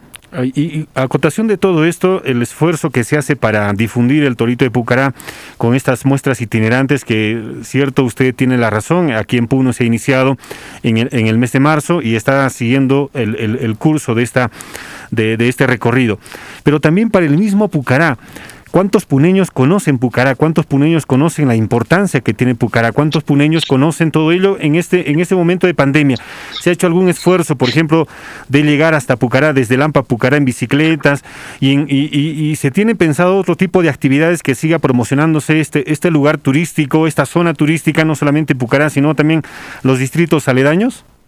Claro, nosotros ayer eh, con nuestro alcalde y el regidor de la de la, de, a cargo de nuestra oficina, mi persona, que estoy encargado de como jefe de la oficina de la de unidad de artesanía y turismo, eh, nos reunimos con la Gerce Tour de Cusco al día de ayer, después de nuestro evento que tuvimos por la tarde, justamente para poder este, hacer convenios con la ciudad de Cusco en la Ruta del Sol, Ah, es la ruta del sol pues comprende como usted sabe es Cusco Puno Puno Cusco y viceversa es una parada obligatoria Puno. Pero dentro de ello nosotros estamos presentando a Cusco nuestro proyecto que es el circuito Pucara. Este es un circuito que se está trabajando netamente con hermanos artesanos nuestro museo lítico el complejo arqueológico Calasaya, nuestro museo de cerámica del Torito, también está este, dentro de ello está el museo Alcra Pucara, que es un privado museo. Dentro de ello también está consta los atractivos turísticos como ya la carretera que se terminó a la eh, a la laguna de Jomercocha, es una laguna muy interesante a 4.800 y tantos metros sobre el nivel del mar.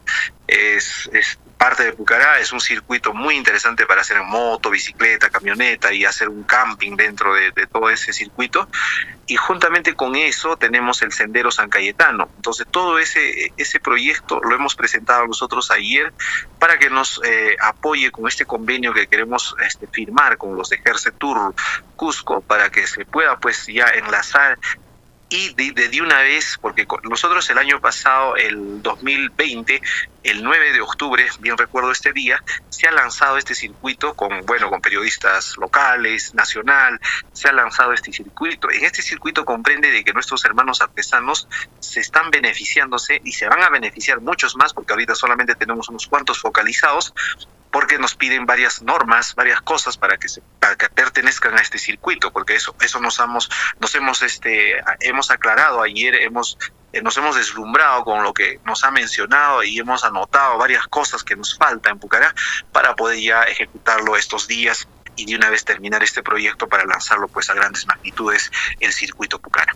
Sí, ni vuelta a quedar, vamos a vivir todavía este año y el próximo con el turismo local y eso habría que enfatizar en las actividades que se puedan realizar recreativamente para las familias locales y luego de a pocos vendrá, seguramente ustedes eh, han podido experimentar en el Cusco, también ya existen ya grupos de turistas pero en pequeña magnitud, turistas extranjeros, pero muy poco, pero ya se está eh, reactivando la actividad turística, por lo tanto sería bueno aprovechar esta coyuntura como también mostrar lo que es Pucará y, todos sus atractivos. Claro, nosotros ya, como mencionaba hace ratos, hemos ya focalizado varios atractivos turísticos que sí van a funcionar, ¿no? Entonces, eso, eso ha sido una presentación el día de ayer juntamente con nuestro alcalde, mencionando, y también pues los, los representantes y el director, el director regional de, de la Gercetur de Cusco, pues está encantado en poder apoyarnos y poder seguir trabajando con nosotros porque también es, es, como les decía, estamos en la Ruta del Sol, también les conviene a ellos que lleguen a Pucará y de paso enlazar a esto con Cusco. Entonces, o sea, es una es un eh, es agarrarse de la mano de varias cosas, ¿no? Entonces, ellos lo ven de esa forma y para nosotros pues encantado, es como cae anillo al dedo para nosotros como Pucará y de esa forma bueno, ahora tenemos que gritar a, voz en cuello a los del Ministerio de Cultura para que ya de una vez aperturen el, Museo Lítico y el Centro Arqueológico de Pucará para que puedan pues ya de una vez llegar eh, y funcionar este circuito al, tal como hemos planificado hacerlo. Entonces justamente hoy día yo estoy en la ciudad de Cusco tengo una reunión con los de Prom Perú para poder también finiquitar algunos convenios y de esa forma pues enlazarse con varias cosas, ¿no? Entonces, y, esto nos va a facilitar para que funcione, que sea un destino más. Pucará no solamente es Lago Titicaca, tiene sus atractivos Lago Titicaca, las islas Amantanita, Aquile, Islas Uros, eso ya lo conocen, pero Pucará, Lampa, el, el ¿cómo se llama? El, circuito del Cordillerano, eh, Tinajani, pues nuestro altiplano peruano tiene N, N lugares atractivos eh, donde debemos de promocionar. Pues para eso es, es gestión, viajar, estar siempre tocando puertas. Y eso es lo que estamos haciendo. El día de ayer, como le mencionaba, estábamos con nuestro alcalde. Hoy día tenemos otra reunión. Y bueno, y así vamos a tener más reuniones, más coordinaciones, más convenios Esperemos que salga muy bien, tenemos las ganas de seguir trabajando juntamente con nuestro alcalde. Y bueno, eso en bienestar de nuestra población Pucará. Pucará se tiene que conocer como siempre se debía de reconocer por nuestro torito de Pucará y esto nos apoya y nos da grandes puertas, se nos abre para nosotros para poder seguir económicamente nuestros hermanos artesanos se beneficien. Y vea usted que la bicicleta se está convirtiendo en este momento en un medio de transporte familiar. Ojalá que se pueda explotar, eh, explotar también por ese lado. Muchas gracias por esta comunicación gentil con Onda Azul. Ustedes, un saludo muy cordial a todos los hermanos de nuestro, nuestro departamento de Puno, la región Puno, y a todos los hermanos que están escuchando en diferentes lugares en nuestro país y del mundo, y principalmente para mi tierra Pucará, para nuestros hermanos artesanos. Un abrazo cordial, saludo y a seguir trabajando en, en, conjunto, nuestra Macrosur, Puno principalmente. Eh, para el festival también ya estamos planificando en la ciudad de Puno un festival hermoso que vamos a trabajarlo con la Municipalidad Provincial de Puno.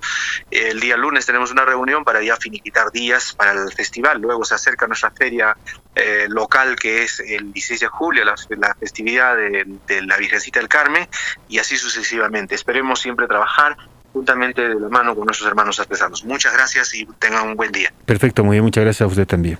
Bueno, y a propósito del, del, Cusco y todo lo que, lo que se viene, el Inti Raimi del Bicentenario, o sea, de este año, que es la próxima semana, se enfrenta a la adversidad de la pandemia por segundo año consecutivo. Pese a ello, habrá una escenificación para difundirse por televisión. Además, tendrán participación especial como la del señor Sagasti, presidente de la República. Al menos Así lo esperan las autoridades cusqueñas. En una conferencia de prensa realizada el día de ayer, el gobernador regional Jean-Paul Benavente y el alcalde provincial Víctor Boluarte anunciaron la presencia del señor Sagasti. La significación inca será sin público y transmitida en señal nacional. La Plaza Mayor, elegida como una de las locaciones, se cerrará por tres horas para evitar la aglomeración de espectadores. En este escenario se va a efectuar el encuentro de los dos tiempos con apenas 90 actores y no los centenares que participaban siempre. Allí el Inca va a protagonizar un encuentro con los gobernantes actuales. Hay reestructuración en el acto del Coricancha. Este año no se utilizará la explanada como de costumbre, se prevé una pequeña ceremonia al interior del Templo del Sol. El presidente de la empresa municipal de festejos en Mufec, Fernando Santoyo, indicó que en el Sacsayhuamán, escenario principal del Inti Raimi, se desplazarán 405 artistas. Todos los años se sumaba más o menos entre 800 a 1000 personas, pero este año van a ser 405 artistas o 405 artistas que van a estar escenificando. En fin, la próxima semana se va a conocer un poco más de los detalles y vamos a estar a la expectativa de lo que se pueda mostrar en televisión y de lo que se de cómo se están organizando todas estas actividades.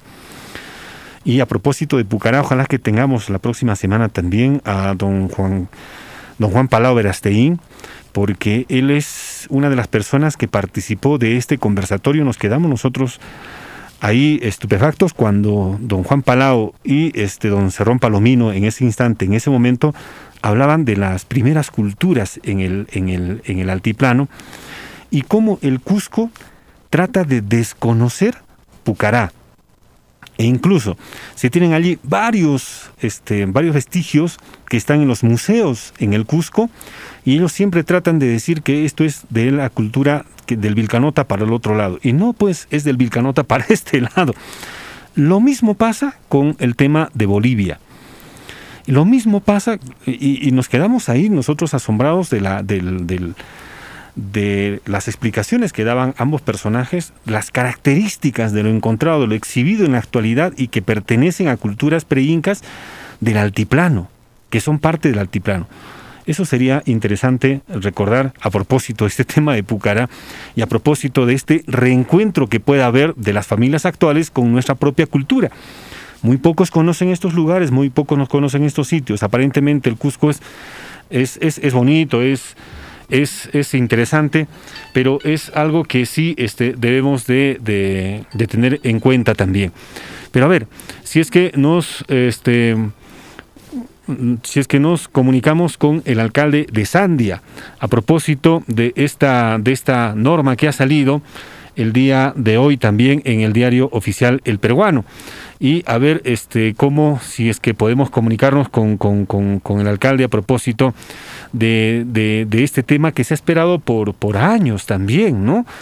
Ah, por años se habla de, de, de, estas, de estas conexiones viales a través de, de, carreteras, ¿no? O ya sea por Sinayanaguaya o ya sea por, por, por Putina también. Entonces, solamente tenemos unos minutos nada más, pero a ver, nos comunicamos con don Adán, quien es el alcalde provincial de Sandia, a propósito de esta ley que salió publicada el día de hoy que declara de interés nacional y necesidad pública la construcción del asfaltado de la doble vía entre Putina Sandia. Eh, alcalde, buenos días, bienvenido a Onda Azul. ¿Cómo está? Buenos días. Me gusto saludar. De igual forma. A la región de Puno por intermedio de esta prestigiosa emisora. Perfecto. Este, a ver, alcalde, la importancia que tiene una ley de esta naturaleza, la ley 31-220 que ha salido publicado el día de hoy, versus la necesidad que se tiene de una doble vía hasta Sandia. Por favor. Sí, bueno, creo que esto ha sido una lucha constante desde que nosotros asumimos el gobierno provincial. Hemos actualizado la ficha técnica el 19, perdón, el 6 de junio del 2019. Desde ahí ha sido una constante visita a Provincia Nacional.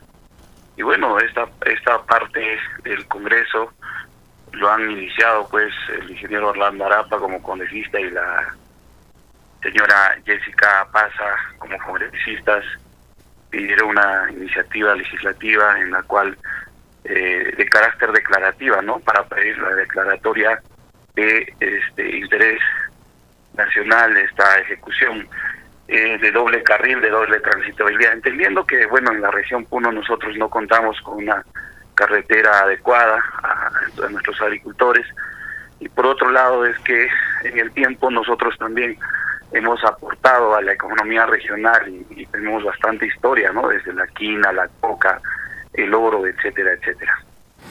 Perfecto, pero también habría que ser este, realistas, ¿no? Estas, mm, estas normas legales son declarativas, es cierto que motivan, pero si es que no se activa, van a quedar allí en el olvido. Ojalá que se pueda más bien activar y utilizar estas normas para que sean efectivas. Claro, lo que pasa es que también eh, la- las gestiones anteriores a, a la nuestra no se ha hecho el seguimiento debido. Lo que y nosotros debemos entender que la decisión no lo toma pues eh, una, una un- una ley de esta naturaleza. Ha sido ya declarada de interés nacional con, con, con gestiones anteriores con Alan García y es por eso que se prioriza también el mantenimiento periódico. Sin embargo, nosotros nos hemos enfocado en que se inicie en la elaboración del expediente técnico definitivo para hacer el mejoramiento y la construcción de la carretera. Es decir, es una fase técnica difícil, pero entendiendo y agarrando los instrumentos del Estado, eh, vamos a pedir que en la programación multianual esté pues la ejecución. Y eso es lo que hemos quedado el día 15 hemos estado el martes 15 en la ciudad de Lima junto con el ministro de Transportes, el jefe de Provías Nacional, en la cual ya establecimos la línea de trabajo para este fin de mes. Se debe estar convocando o al próximo mes se debe estar convocando eh, antes de dejar el cargo o entregar el cargo el 28 de julio ya se tiene inclusive garantizado el presupuesto para la elaboración del expediente técnico desde San Antonio Putina hasta Sandia, entendiendo que el primer tramo ya tiene contrato, que el primer tramo sería desde San Antonio Putina hasta Desvío Ananea, y que Desvío Ananea a cuyo cuyo cuyo cuyo Sandia se estaría lanzando estos dos expedientes definitivos. Es decir, con esto ya se daría pie a que en la programación multianual se programe pues la ejecución de esta carretera entre el 2022 y 23 respectivamente. Y claro, y eso es también lo que se espera. Don Adán, nos ha ganado el tiempo. Ojalá que podamos conversar la próxima semana sobre este y otros temas más. Con gusto, muchas gracias. Saludos Gracias. a todos. Perfecto. A usted también. Nos, nos, vamos, no sin antes indicarles algo que hemos estado es- escuchando, viendo y, haciendo el seguimiento de todo lo que pasa en esta coyuntura electoral. Constantemente la OMPE ya, ya ha terminado su labor al 100%, pero se ha encargado de desmentir muchas informaciones falsas que han salido a través de las redes sociales y las declaraciones que dan muchas personas, entre ellos políticos. Ahora le toca al Jurado Nacional de Elecciones y el día de ayer el Jurado Nacional de Elecciones se encargó de desmentir a la señora este, Lourdes Flores Nano.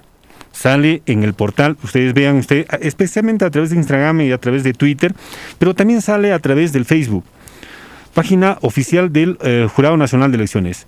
Lo que dice la señora Lourdes Flores es mentira. Hay muchos temas para hablar, se nos ha quedado en el tintero, ojalá que sigamos hablando la próxima semana con la tranquilidad de esperar los resultados. Ya lo recordó el día de ayer el señor Mancha, para decir que en la elección anterior se demoraron incluso hasta el 28-29 de junio de ese año. Así es que tranquilos nada más y esto podría prolongarse incluso hasta la primera semana de julio, si es que antes no se reconoce un resultado como el que ya se demostró por parte de los pobladores, dando su opinión en cada voto, la sumatoria, y ahí están estos resultados que tenemos. 9 de la mañana con dos minutos. Nos vamos, quédense en la programación de Onda Azul. En los 640 AM. Onda Azul. Participación ciudadana. Ante las bajas temperaturas debemos estar preparados. Por eso es importante seguir estos consejos. Mantén una alimentación balanceada aprovechando los productos de tu región. Aunque uses mascarilla, cubre tu nariz y boca con el antebrazo al toser o estornudar. Evita salir de casa. Si vives en la sierra, abriga a tu niña o niño y protege tu casa del frío. Si vives en la selva, evita exponer a tu niña o niño a cambios bruscos de temperatura. Si presentas síntomas severos como dificultad respiratoria y fiebre alta, acude de inmediato al establecimiento de salud más cercano. Que el frío no nos gane. Bicentenario del Perú. Gobierno del Perú. El Centro de Noticias de Radio Onda Azul presenta el avance informativo de la hora.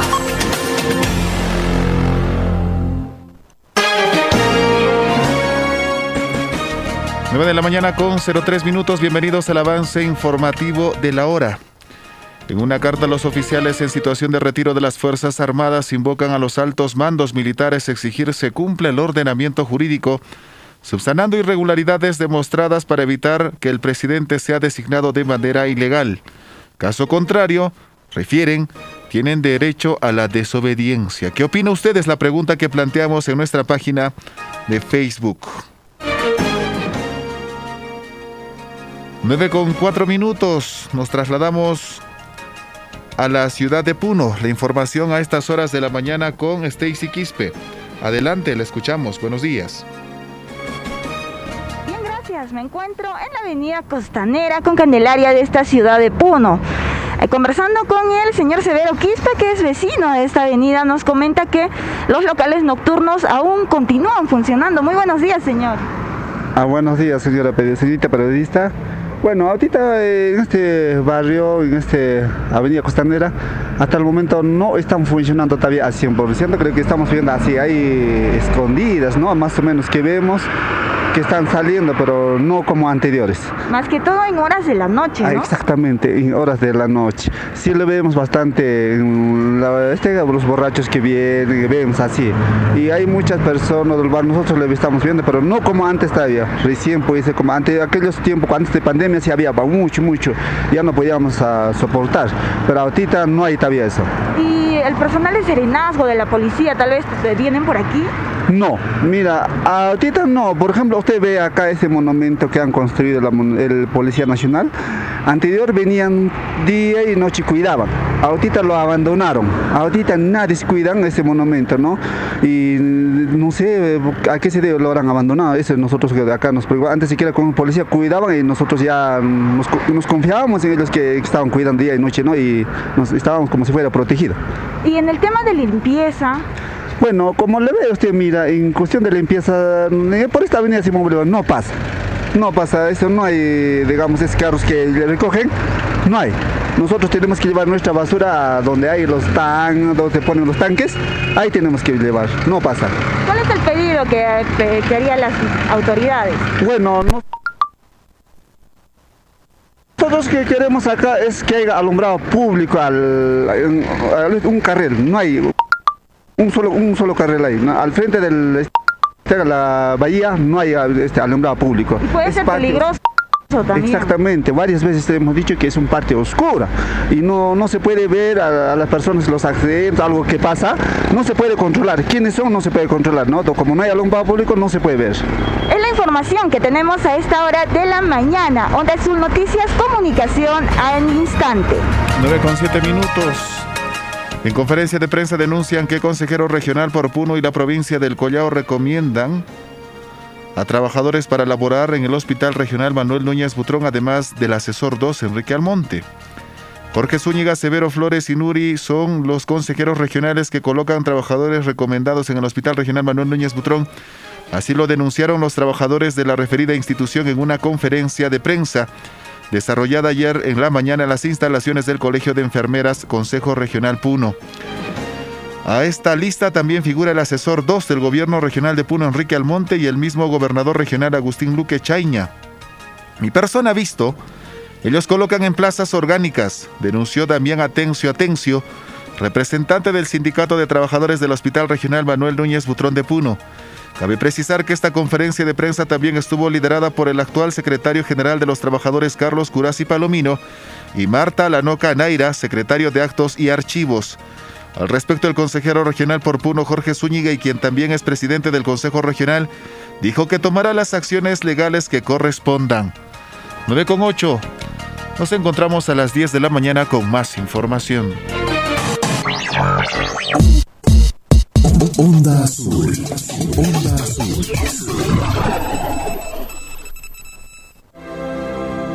Tiene el andar cansado. Taytakunaq p'unchawnimpi. Es un buen tipo, mi vida.